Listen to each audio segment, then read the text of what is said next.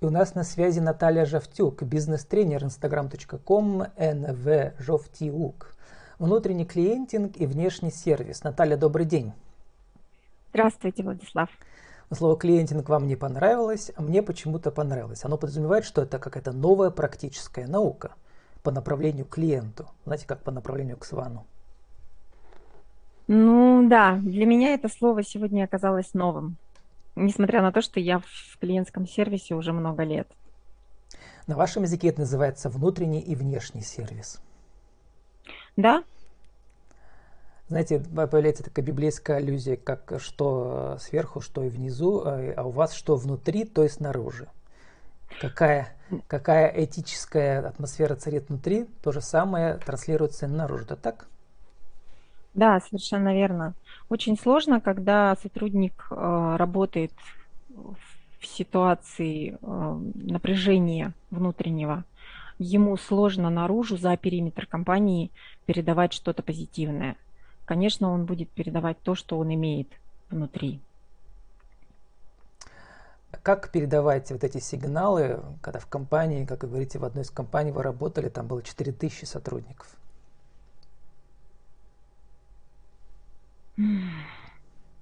Это такой интересный вопрос. А, вот как раз в той компании, где было 4000 сотрудников, с этим было как-то все более благополучно. Были выстроены все внутренние процессы, и очень многие вещи а, контролировались именно с точки зрения а, качественного исполнения своих обязанностей, своих функций по отношению к сотруднику, который находится ну, в непосредственном контакте с клиентом.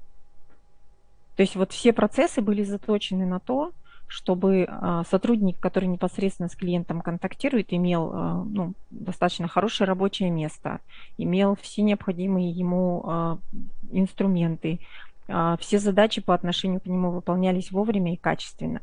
И тогда он, ну вот внутри спокойный, он может наружу за периметр транслировать вот что-то такое уверенное, спокойное, доброжелательное.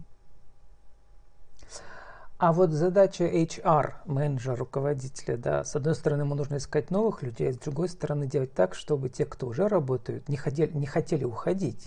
Вот для этого и существует да, внутренний клиентинг, то есть э, то, как вы обслуживаете от этого внутреннего клиента, то есть сотрудников.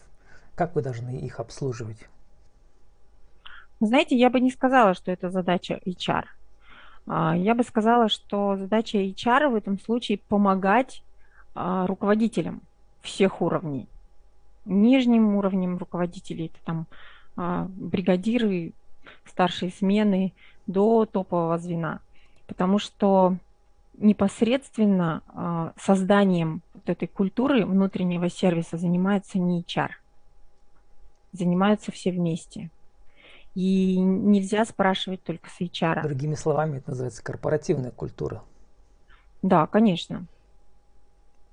Ну вот у нас были эфиры по корпоративной культуре и по вовлечен, вовлеченности персонала, причем уже много, такой сериал, да, вот э, э, и этот раздел менеджмента, который у нас активно развивается в России, вы тоже там ездили на тренинги по этой теме.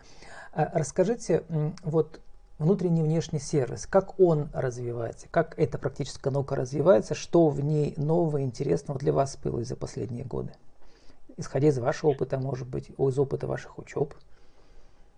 Вы знаете, мне кажется, что до определенного момента вообще не было такого понятия внутренний клиент. А, и все, что требовалось от сотрудника, это качественно поработать с внешним клиентом. Никто не задумывался о том, что человек, который находится ну, вот, на периметре организации, который, собственно, контакт с внешней средой имеет, что он еще имеет собственное настроение, что он имеет какие-то собственные потребности, что ему нужны какие-то а, ресурсы от организации. Вот об этом вообще мало задумывались. Как-то все было заточено только на то, чтобы вот он свою задачу выполнял качественно. Я вообще впервые с этим понятием внутренний клиент столкнулась, когда а, познакомилась с производственной системой Toyota. И вот там я впервые услышала, что такое внутренний клиент и что есть голос внутреннего клиента. И что очень важно, с какой-то периодичностью, ну там кто-то раз в полгода это делает, кто-то раз в год, собирать голос внутреннего клиента. по всем сервисным подразделениям внутренним, для того, чтобы можно было понимать, насколько человек, который несет основную функцию коммуникации с внешним клиентом, насколько он удовлетворен тем, что происходит внутри. Вот до этого момента, ну, там для меня это случилось, не знаю, лет шесть назад, наверное. Впервые вообще я услышала понятие внутренний клиент. Ну и сама тема вовлеченности персонала, она тоже такая, и уже этой науке, скажем, да, несколько десятков лет. Вот. Как связано, вот мы же об этом с вами говорили до начала эфира, как связано понятие команды, понятие вовлеченности персонала, а, распределенного лидерства и внутреннего и внешнего клиентинга? Ну, вот это как раз сложно. Это вот то, чем мы с вами как раз проговорили. А, как связано понятие команды? Команда – это инструмент. Команда – это эм, некая общность людей, которая имеет общую цель, которая имеет э, общую философию, общие ценности, в которой э, ну, распри- есть распределенное лидерство, и каждый человек понимает свою роль в этой команде. Конечно, если это правильно сформированная команда, то уровень вовлеченности в этой команде, он высок. Куда переборки эти поднимаются? Это на уровне отдела или на уровне э, значит, подразделения, или на уровне всей компании? Вот это интересно. А, очень может быть такая история, когда на уровне подразделения это команда, а на уровне всей компании она встречается, а, например, с отсутствием сервиса. Это для нее уже внешний сервис получается тогда. Это, это для, ну, Внешняя это среда. Для, это для команды внешняя среда, а для организации это внутренний сервис. То есть что мы с вами понимаем под командой? А, тема команды, наверное, ну вот так напрямую с внутренним и внешним сервисом, ну, я бы не стала связывать. Это все-таки разное. Ну, просто вы только что как бы э, участвовали в этих мастер-классах, семинарах, да, по вовлеченности персонала, по распределенному лидерству. Мне интересно, как вы будете интегрировать свои новые практические знания э, в то что, то, что чем вы уже много лет занимаетесь. А, это разные плоскости одного и того же. Угу. Разные плоскости. И есть плоскости, которые близко соприкасаются, есть плоскости, которые меньше соприкасаются. Ну, в данном случае там а, они, конечно, будут влиять. То есть команда, если это команда с, э, качественно организованная с распределенным лидерством, то со своей стороны она будет оказывать качественный внутренний сервис.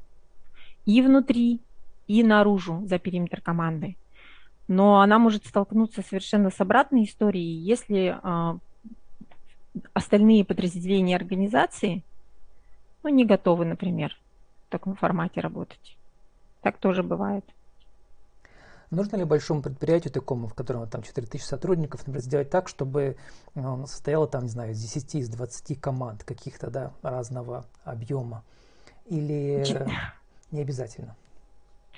4000 а, сотрудников а, компании важно иметь управленческую команду. Это совершенно точно. Ну, это да, это для и внешнего контура. И, дальше, почему и для внутреннего тоже, угу. потому что та система ценностей, которая вниз транслируется команда, а, управленческой командой, она как раз идет, она подсвечивает вот эти вещи для сотрудников. То есть совершенно точно она будет влиять и на внешний контур, и внутрь компании. Поэтому для большой компании самое, наверное, важное – это управленческая команда. У каждого руководителя в управленческой команде ниже, но я это называю кустовой структурой. Дальше они вот так, как веточки, будут разветвляться, и на каждом уровне это будут ну, там, новые маленькие команды. Команда не может быть тысячу человек. Так не бывает. Ну да, вот я как раз вспоминаю вот эти предыдущие подкасты на тему распределенного лидерства, вот steam5f.ru, да, вот там эта пирамида. Угу. Как далеко эти лучи от управленческой команды сверху должны идти вниз э, в разные подразделения, в разные маленькие команды. Это, это интересно. Ну, они как минимум должны идти до, следующ... до следующего уровня. Это как минимум. То есть они должны а, освещать и а, подогревать следующий уровень. Вот. Следующий уровень, соответственно, там транслирует это еще ниже. Они не могут э, до самого низу пробивать. Ну, то есть вот эти лучи, как вы их называете. Угу. То есть у них даже вот для того, чтобы вот этот взаимообмен происходил энергией, ценностями, культурой какой-то, для этого нужен, ну вот, э, некая среда. Вот если эта среда в компании поддерживается на всех уровнях, транслируется она топами, ну, как правило. Если она на всех уровнях ниже поддерживается, то она дойдет, э, скорее всего, все равно в некотором искаженном виде до там самого линейного сотрудника. Ну, я не знаю, это может быть там уборщик, грузчик. Ну, разные уровни линии могут быть. Вот. Но... И разные уровни вовлеченности в миссию Да, компании. конечно, конечно. Не у каждой компании миссия есть, давайте скажем честно. Не, многие не осознают, что а, она вообще нужна. Вообще, в принципе, идеология вот в нашей среде, в нашей, в нашей культуре, в российской, она как-то не очень ценится. Люди считают, что это ну, чепуха какая-то, ерунда. Они готовы написать там свою миссию, ценности, сложить это где-нибудь или повесить на, на стенку и забыть про это благополучно. И вот. на каком уровне раз... корпоративная культура превращается в такую нашу деловую секту? Ощущение секты тоже появляется иногда. Вот, кстати, а... Наталья, сравните, вы работали до этого в частных компаниях, да, сейчас вот вы работаете в государственной компании. В чем разница? Разница. Разница, наверное, вот знаете, как в бережливом производстве есть э, такое понятие карта процесса. И там все шаги процесса разбиваются на зеленые, красные и желтые. Зеленые шаги – это шаги, создающие ценность для клиента. Желтые – это шаги, которые для клиента в общем не важны, но мы их не можем по каким-то внутренним причинам убрать. Красные – это те, которые, в общем, и у нас лишние, и клиенту только добавляют ожидания, стоимости и так далее. И вот э, бюджетная организация государственная очень сильно отличается количеством желтых шагов. То есть любая государственная структура имеет большое количество требований внешней среды, а, государства, там, учредителя нашего, который там на уровне субъекта находится. А, и у нас большое количество вот этих желтых шагов, которые мы вынуждены делать, при этом мы понимаем, что к нашему клиенту они никакой ценности не несут. Вот это, наверное, самое главное. И если бизнес как-то может это сокращать, то в государственной структуре, ну вот почти 4 года работы, и я понимаю, что это невероятно сложно. Это прям все время тихая война такая. А вот э, вовлеченность персонала, она как-то отличается? Вы знаете, вот вовлеченность нет. Вот это было для меня сюрпризом, когда я перешла. Да, я до этого... Причем э, у меня такой получился интересный переход. Я до этого работала в дилерском центре Toyota и Lexus. Вот, и от них ушла в МФЦ. И все знакомые сказали, ты с ума сошла, куда ты собралась? Ты, люди в премиальный сегмент хотят, а ты отсюда. Это как из иномарки пересесть... Э... На «Жигули», да. Вот. А, но меня как раз подкупило Фронт то, что они... наверное, вас заинтересовал. А, ну, во-первых, да, я люблю сложные Сделать задачи. ремонт управленческий. А, вот тут у меня особых иллюзий не было. Я э, очень поддерживаю, вот у Ани Волобуевой есть такая прекрасная фраза, я не знаю, откуда она, может быть, тоже у кого-то услышала, но не факт. Я эту фразу очень люблю. Эволюция победила революцию. То есть идти в бюджетную структуру, чтобы там делать революцию, но это вообще не мой вариант. Иллюзий не было, нет. А, у меня есть несколько требований к моей деятельности, ну, которые для меня являются критичными при выборе места работы. А, одно из них – это наличие вызова, наличие большой задачи, которую я пока не знаю, как решать. А второе – это люди, которые вокруг меня. То есть вот это те коллеги, с которыми мне непосредственно там день ото дня придется встречаться. А третье – это мой руководитель. Я очень ценю и всегда ищу возможность работать с сильными ру- руководителями. Вот, поэтому э, тогда выбор был На сделан. уровне разделения миссии. Да, на уровне ценностей. Но я бы не знаю насчет миссии, на уровне ценностей, да. То есть для меня это важно. Наталья, а вот в вашей ипостаси бизнес-тренера, вот сформулируйте для нашего интернет-радио, в чем актуальность э, внутреннего и внешнего сервиса, э, и какой там фронт работы обычно предстоит, когда вы работаете с компанией 1, 2, 3? Что надо сделать? Тут нет единого рецепта, если честно. То есть э, в любом случае это работа, которая начинается с управленческого звена. Есть такая хорошая фраза «культура есть стратегия на завтрак». И поэтому, как бы вы ни запланировали себе дорожную карту на ближайшие 5, 10, 15 лет, если внутренняя культура а, противоречит ну, каким-то элементарным нормам, то вся ваша стратегия полетит, к сожалению. А, вы ничего не достигнете. Потому что, знаете, как в одной книжке написано, воюет не карта, воюет не карандаш, воюет солдат. И поэтому здесь очень важно, чтобы все понимали, а, вот то, что мы продаем или то, что мы делаем для нашего клиента, мы делаем не своими руками. Мы делаем руками того человека, который ну, там, каждый день находится вот там, либо в торговой точке, либо там в месте оказания услуг, еще где-то. Вот. И это работа сначала с первым лицом. Культура, к сожалению или к счастью, закладывается этим человеком. Вот. Если удается найти и скоррелировать у первого лица вот эти ценности подходящие. Знаете, у меня такая история была.